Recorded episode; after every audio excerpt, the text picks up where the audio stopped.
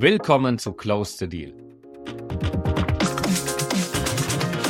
Heute machen wir gemeinsam mit Philipp Bull von JP Morgan einen Ausflug in das Mid- und Large Cap M&A Segment und wagen dabei einen Blick hinter die Kulissen von Milliardendeals. Viel Spaß beim Reinhören.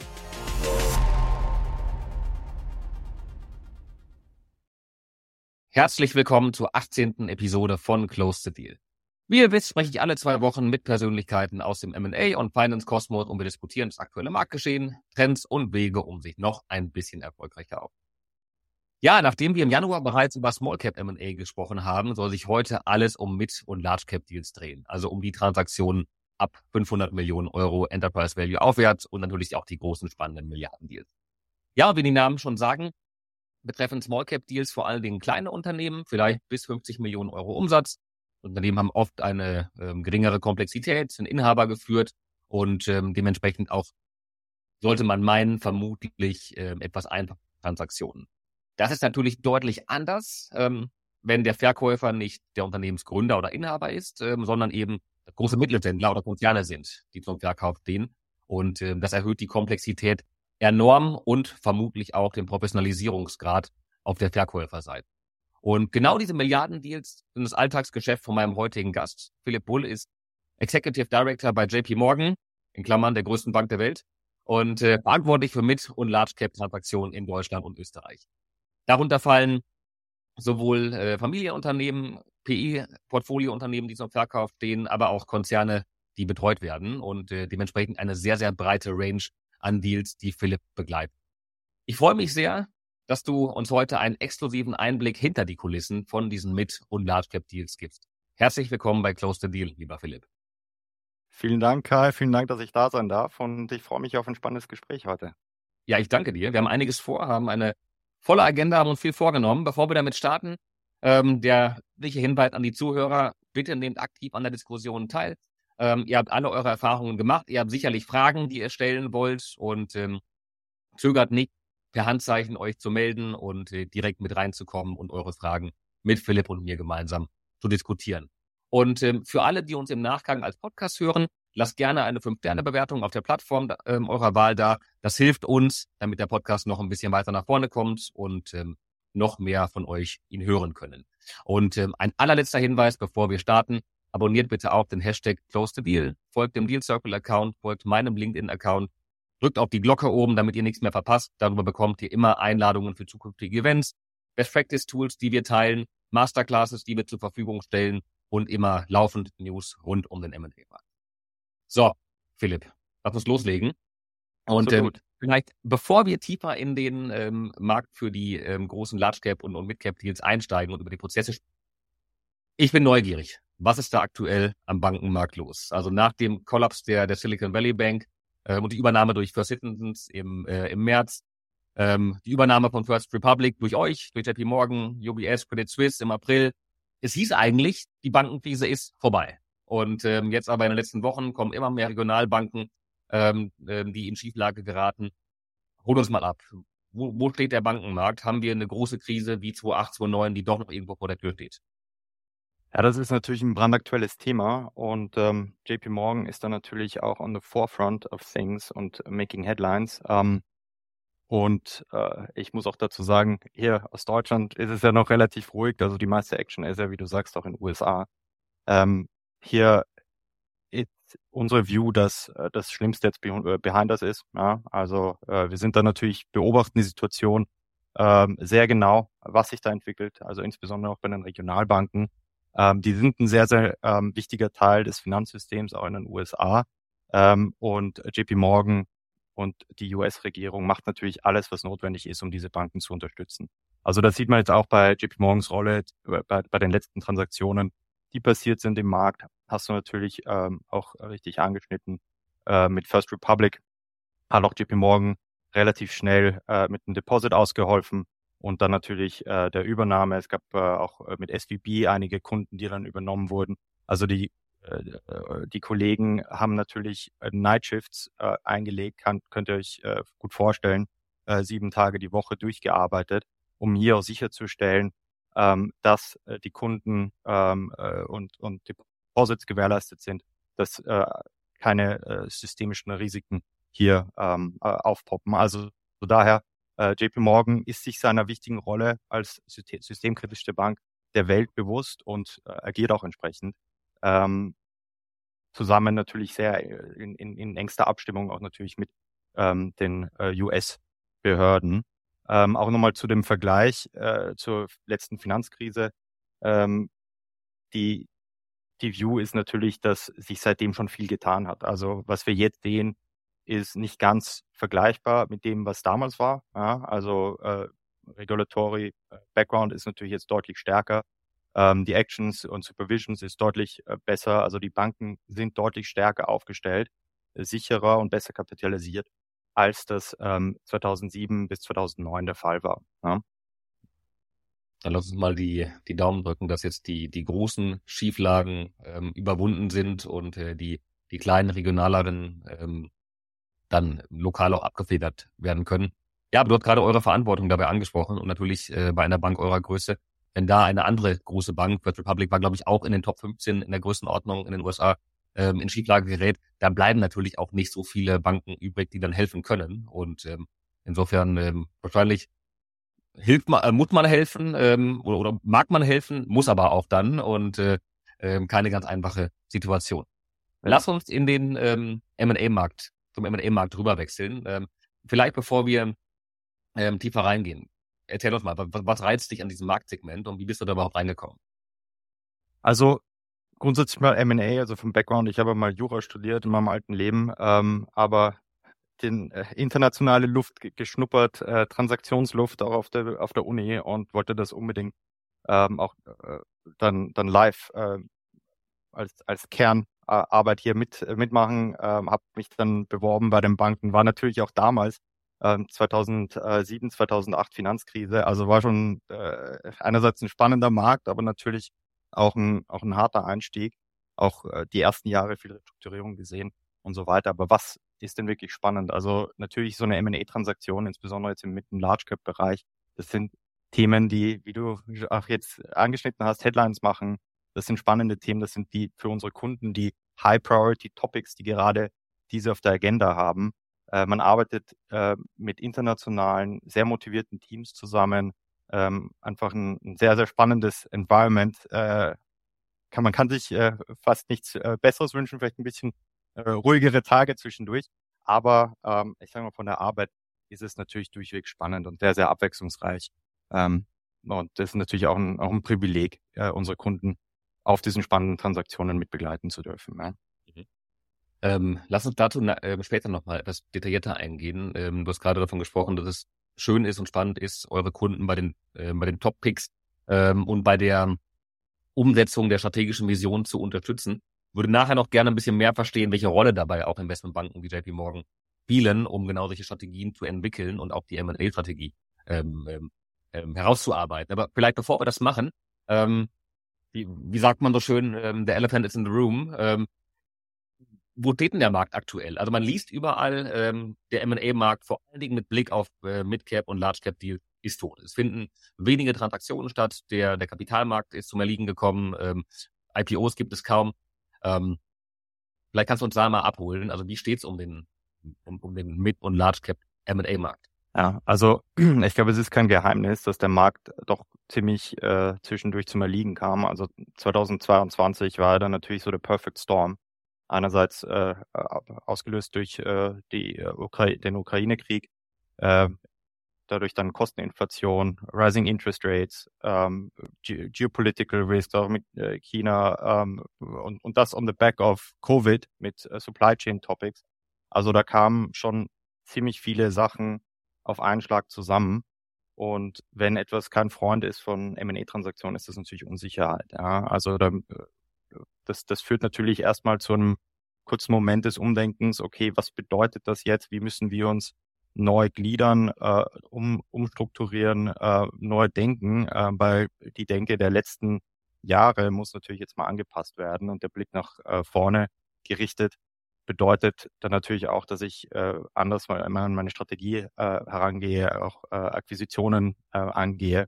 Also daher ist es mal zu einem kurzen Break gekommen. Ja, ähm, das äh, jetzt aber, wo wir im neuen Jahr sind, sieht man schon deutlich bessere Tendenzen. Also insbesondere die Finanzierungsmärkte sind ja wieder deutlich, äh, deutlich besser. Also alles, was Investment Grade äh, ist, funktioniert ohnehin. Wir sehen jetzt auch wieder, ähm, ein Punkt hattest du ja schon angeschnitten, ähm, Richtung äh, Leveraged Finance, dass es wieder äh, Comfort gibt, dass Finanzierung langsam wieder zurückkommt.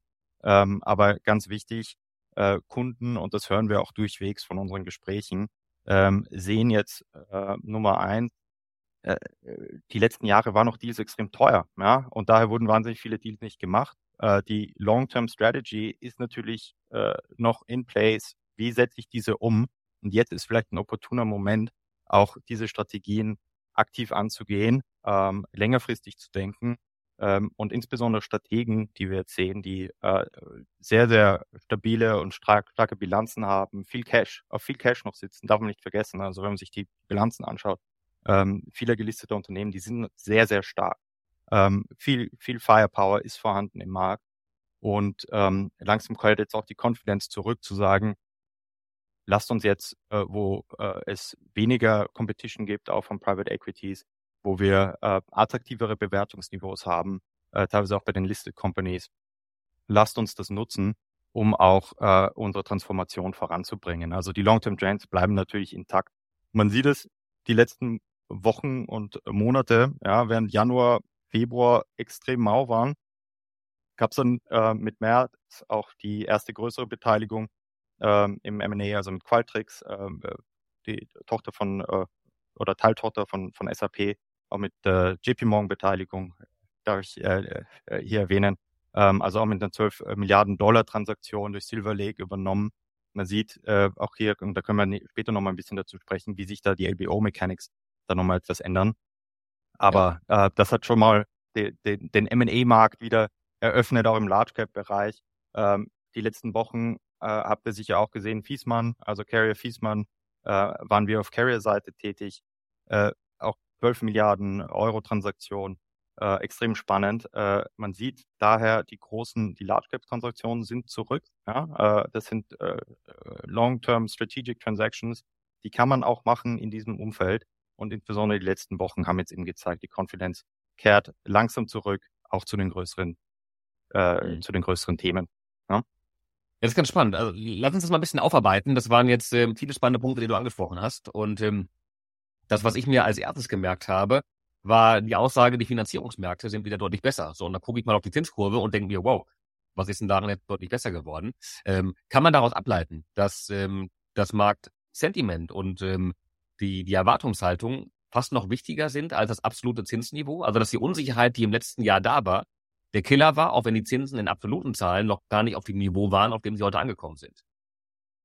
Ja, also ich glaube, die, die Zinsen sind äh, das eine, aber ganz ehrlich, also Zinsen kann man ja immer einpreisen. Ja, die Unsicherheiten äh, macht, machen das Thema. Also was man sieht, auch bei den ähm, äh, bei den letzten LBOs und wo jetzt die äh, Leffin äh, direktional hingeht, ist natürlich eine Normalisierung auf dem Long-Term Average. Ja, also wir kommen natürlich ja. jetzt von einem enormen Peak äh, mit enorm viel überschüssigem Kapital, was ins System gepumpt wurde, äh, mit null Zinsen. Also das war ja eigentlich auch, ähm, ich sage mal so ein bisschen, ähm, äh, ja, vielleicht eine, eine Überhitzung des Marktes ähm, auf der auf, auf der Liquiditätsseite.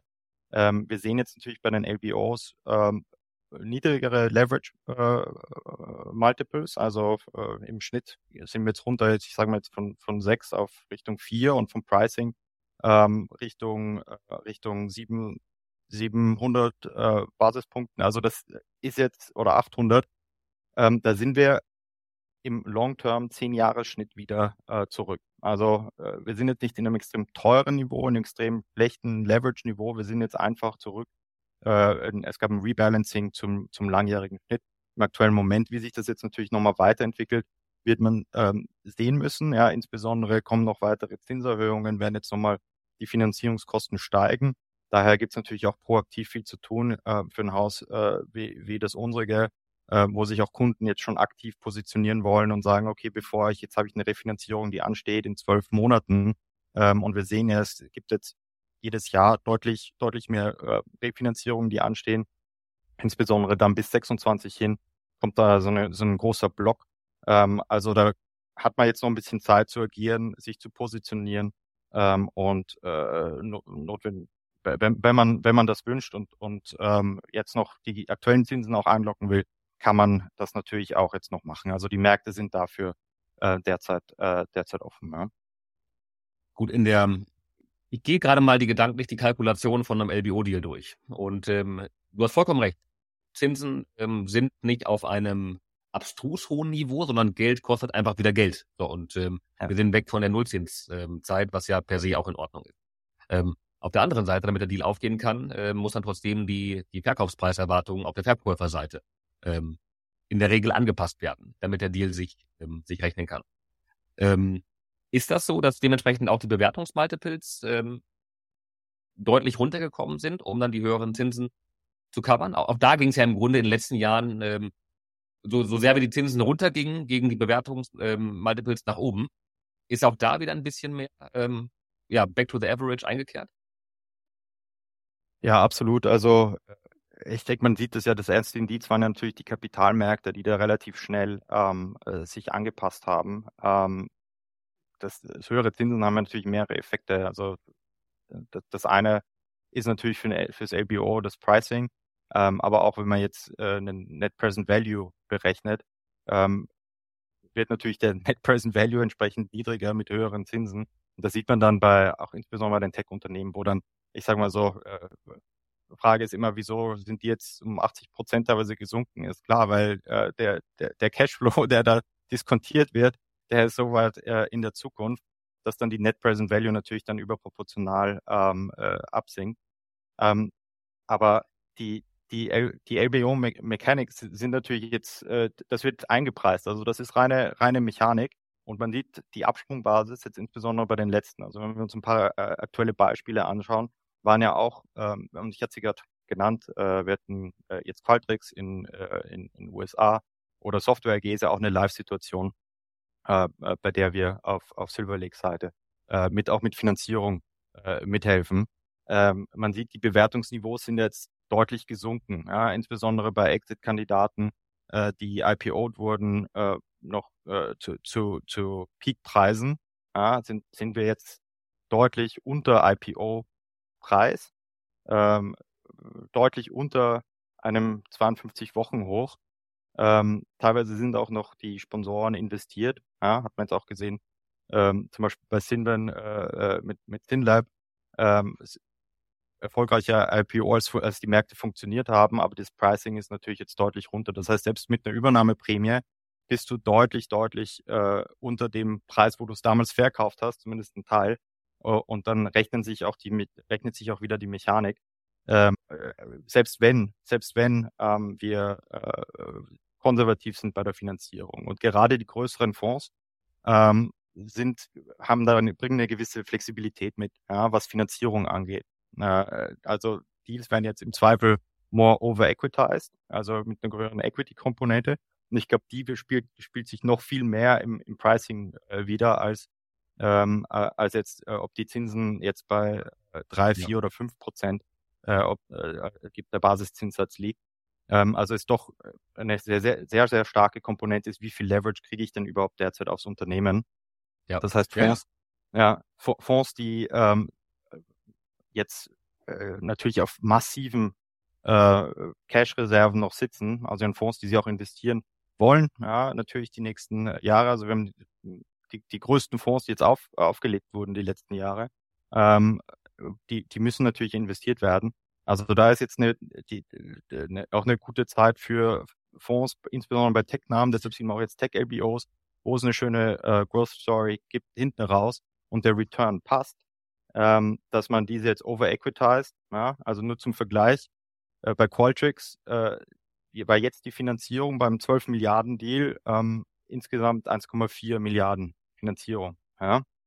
Ähm, als SAP, das war okay, das war ein Stratege, als damals SAP ähm, äh, Qualtrics gekauft hat, waren sieben Milliarden Finanzierung. Das war jetzt kein LBO, aber äh, zeigt eine, eine ganz gute Vergleichbarkeit, obwohl das Unternehmen doppelt so groß ist. Ja, ähm, von, von, der, von der Bewertung. Also äh, nur, nur um ein bisschen ähm, äh, Kontext zu geben. Ja. Das heißt, diese, diese Transaktionen natürlich machbar. Ähm, wenn ich da eine, eine Position habe, ich will over-equitizen und denke, es gibt eine Opportunität, vielleicht den Deal in zwei, drei Jahren auch zu refinanzieren, ähm, wenn äh, das Cashflow-Profil da ist und, äh, und die Märkte äh, noch stärker sind. Äh, also sie sind ja zurück, aber natürlich noch nicht auf dem Niveau, wo wir, wo wir vor ein, zwei Jahren waren. Ja. ja. Aber ähm, ist es total nachvollziehbar, was du, ähm, was du sagst und auch ähm, danke, dass du das so ähm, schlüssig hergeleitet hast. Ich muss innerlich ein bisschen schmunzeln, vor allen Dingen, als du ähm, eben davon sprachst, dass die Bewertung natürlich also reine Mechanik ist und deswegen die Bewertung naturgemäß runterkommen muss. Und ähm, bei den großen Transaktionen ist das so, bei den börsengelisteten Unternehmen. Ähm, äh, da sind, das sind sehr, sehr effiziente und auch sehr, sehr rationale Märkte ähm, und daraus ergeben sich dann die Bewertungen durch ein gigantischer Unterschied zwischen mit Large Cap Markt hin zum Small Cap Markt.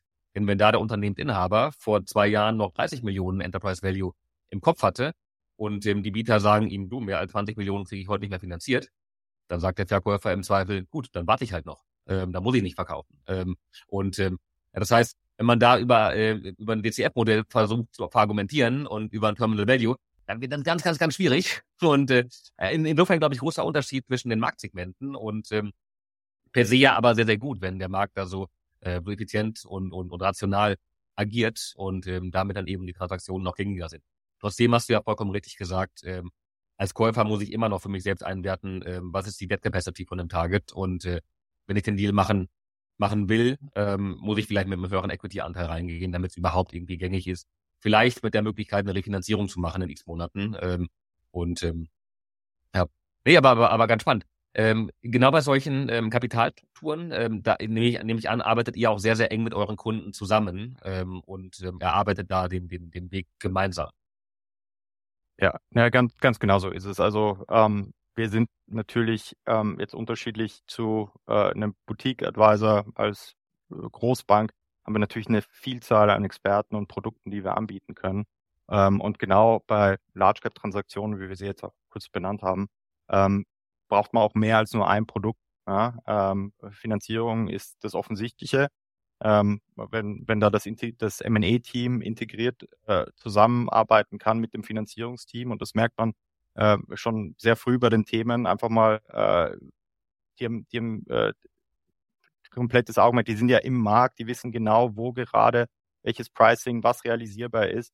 Also das ist ja First-Hand Experience, die man dann natürlich auch dem Kunden äh, mitgeben kann, ähm, die dann auch wichtig ist dann für, äh, für die Entscheidungsfindung, äh, ob man jetzt so ein äh, Deal äh, dann umsetzt oder nicht, ob man äh, dann noch die Ressourcen und Zeit äh, investiert, einen Deal zu verfolgen.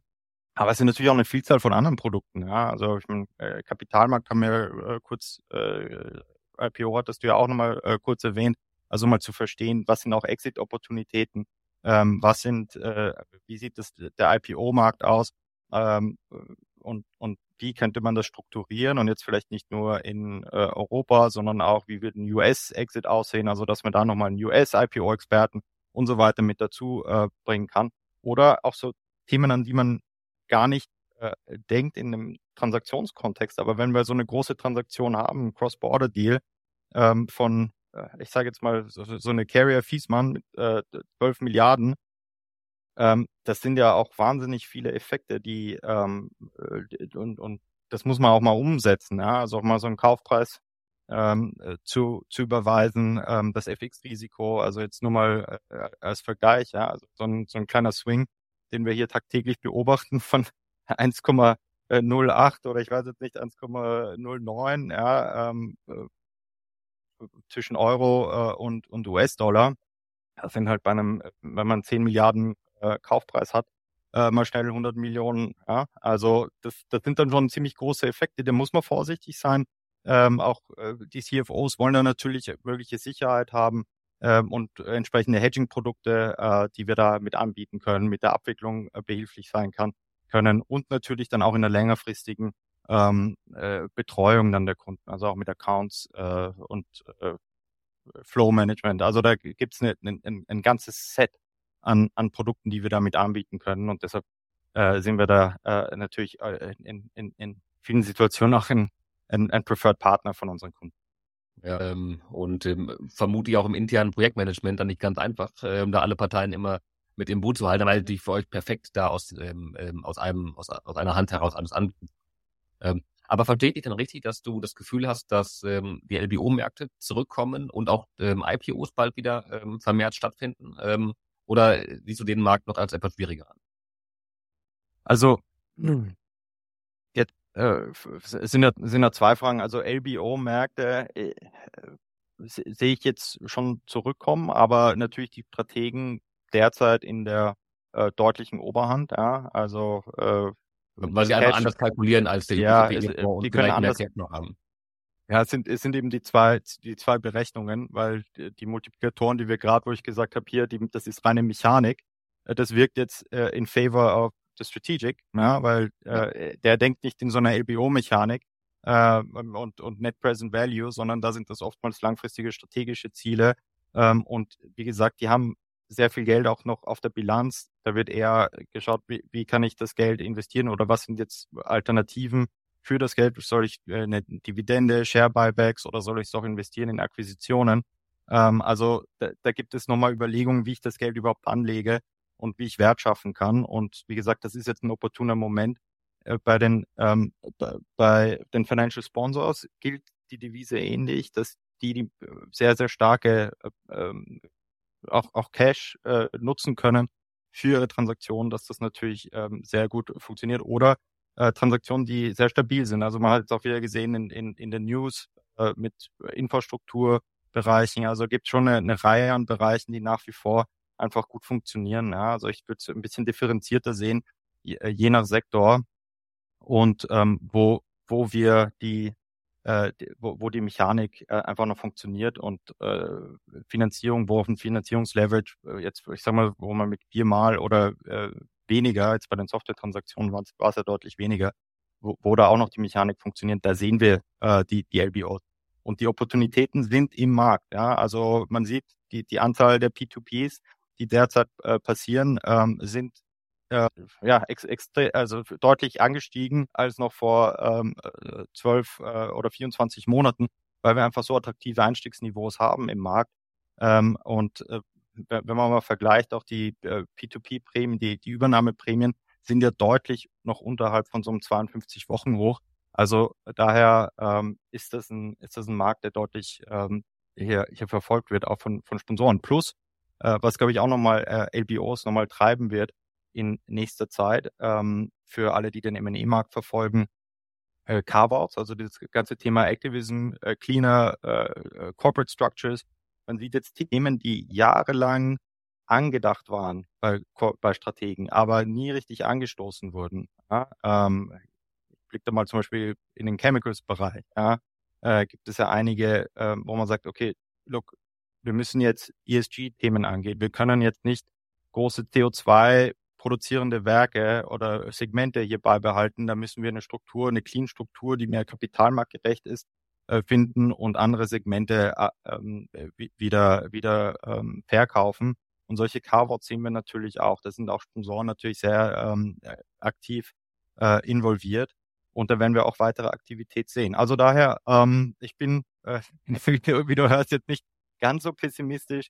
Ähm, also wir sehen einfach eine Fülle an Themen, die auch wieder Opportunitäten bieten im Markt und ähm, daher ist der M&A-Markt auch, wenn wir jetzt zurückblicken, äh, auf ein ruhigeres äh, Q4 und Q1 äh, zurückblicken, aber insbesondere Richtung, ich denke mal, äh, Q2 und zweites Halbjahr und dann insbesondere 24, wenn wir da doch wieder ähm, auch deutlich mehr LBOs sehen. Ja.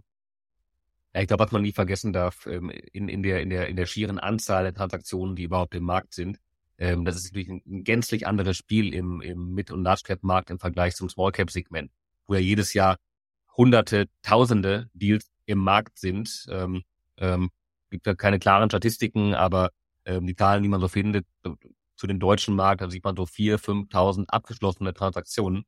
Wenn man das die Closing Rate mal mit reinrechnet, die im äh, Small Cap Segment ja tendenziell eher niedrig ist, ähm, ist man bei der Größenordnung 15, 16, 17.000 Deals, die im Jahr im Markt sind nur von denjenigen, ähm, die man darüber ableiten kann, plus noch all das, was im, im, im untersten Small Cap Segment passiert, ähm, was nirgendwo äh, niemals, niemals public wird.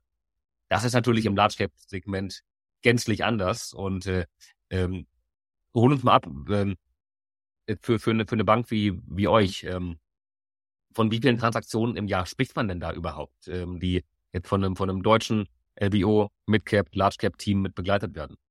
Ja, also ich glaube, du, du bringst es da wirklich auf den Punkt. Also unser Team ist ja jetzt nicht viel größer, muss man auch fairerweise sagen, als andere Banken. Ja? Das heißt, ähm, wir haben jetzt für unser Beispiel in, in Frankfurt haben wir circa äh, roundabout 40 Investmentbanker, ja, und dann natürlich auch eine sehr starke, einen sehr starken Hub in London zum Beispiel.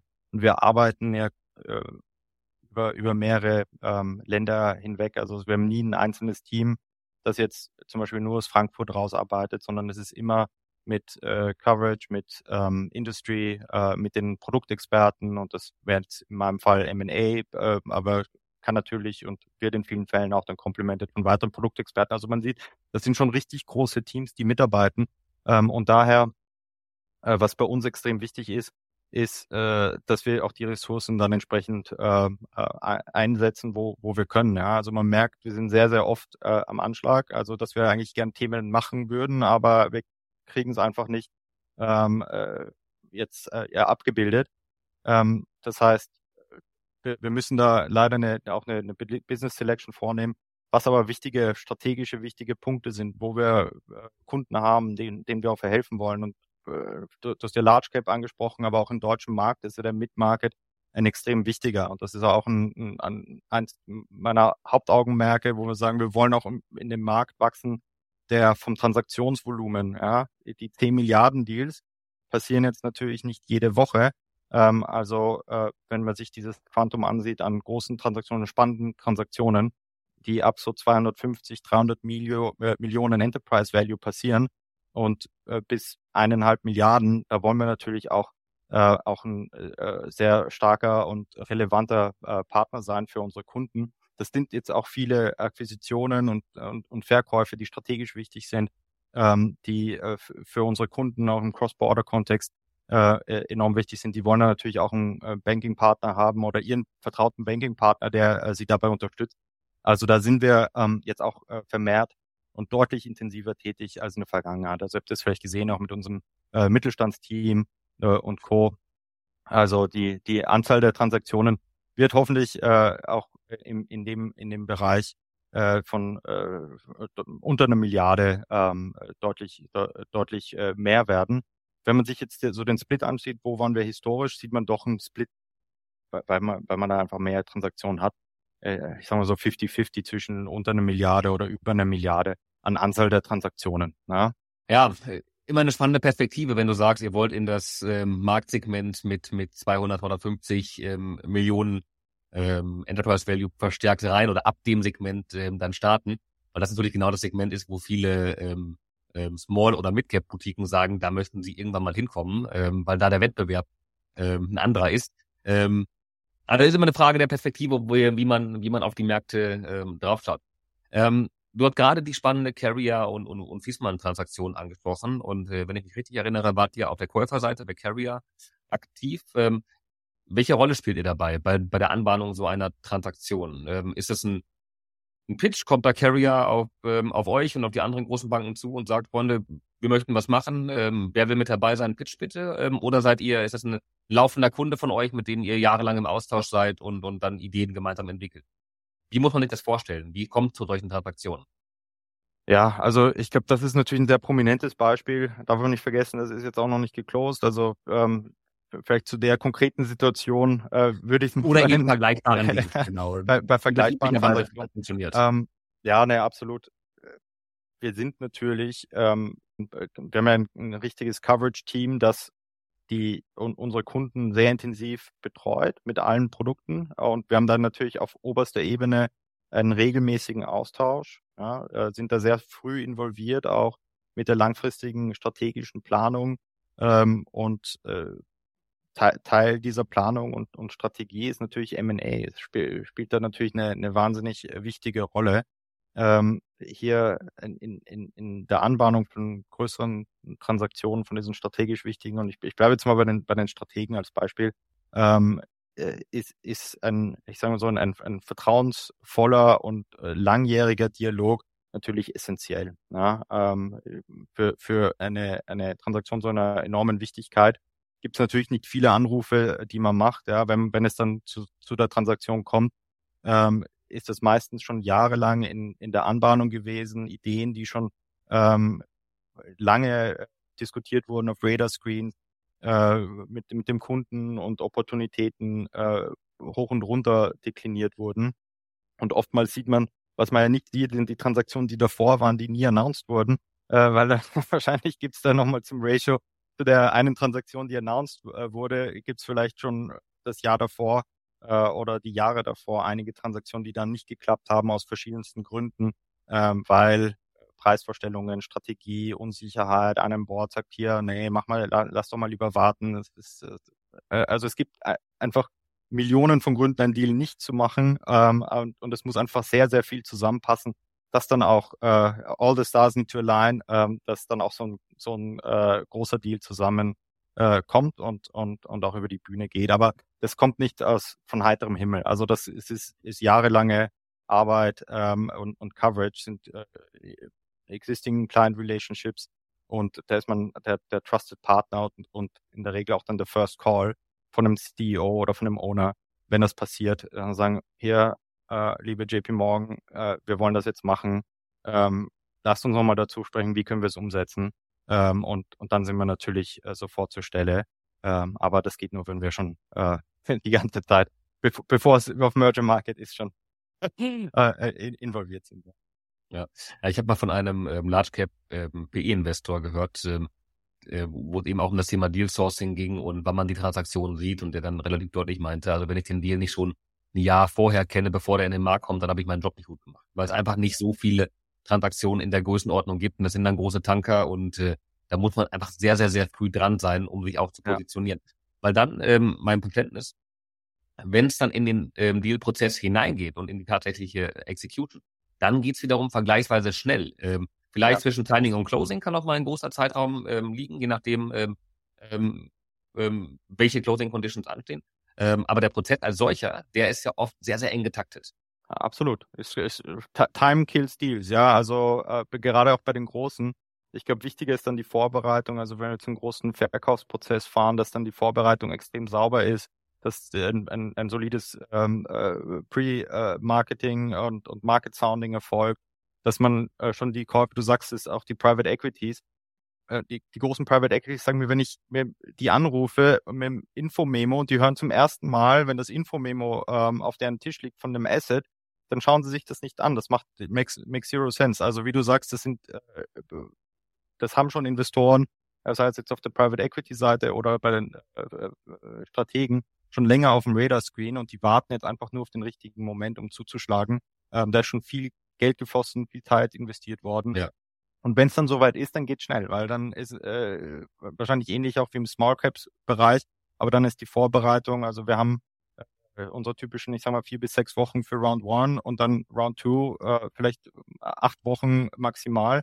Ähm, aber dann ist der Sack auch zu und dann wird äh, noch schnell verhandelt, äh, am besten parallel, äh, um, um, um dann auch einen Deal schnell zu verkünden.